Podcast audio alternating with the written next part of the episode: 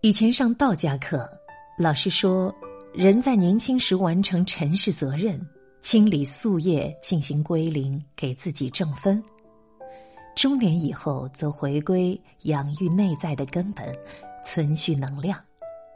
我亦认同。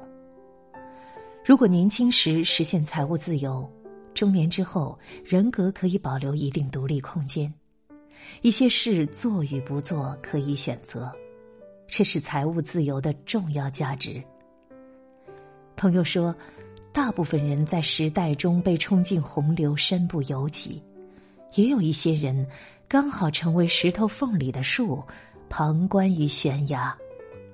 在慢慢结束家庭与社会事务的责任之后，人得以拥有更多时间。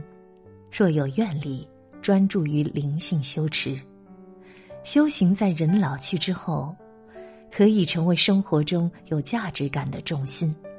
无信仰的人在老去之后，只能以打麻将、跳广场舞、逗弄儿孙、戏弄宠物、看电视打发时间。在物质肉身持续衰亡的过程中，等待终结，逐渐长成奇形怪状的模样，虚弱或沉重，脸上横肉渐生，目光浑浊，神情呆滞。太多可能性让人失去初心，扭曲变形，变得懦弱、匮乏或令人嫌恶。太多可能性。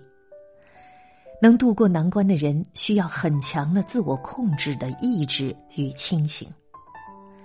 要在年老之后还能像个人样，需要很强的意志、不错的运气，才能抵抗得过生活与岁月的无情碾压。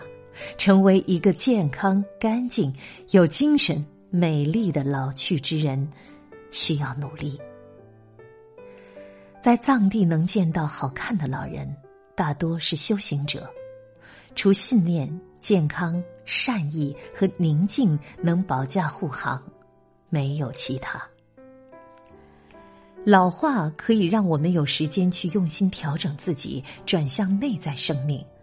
而这内在生命是世上无与伦比、最为可靠的庇护。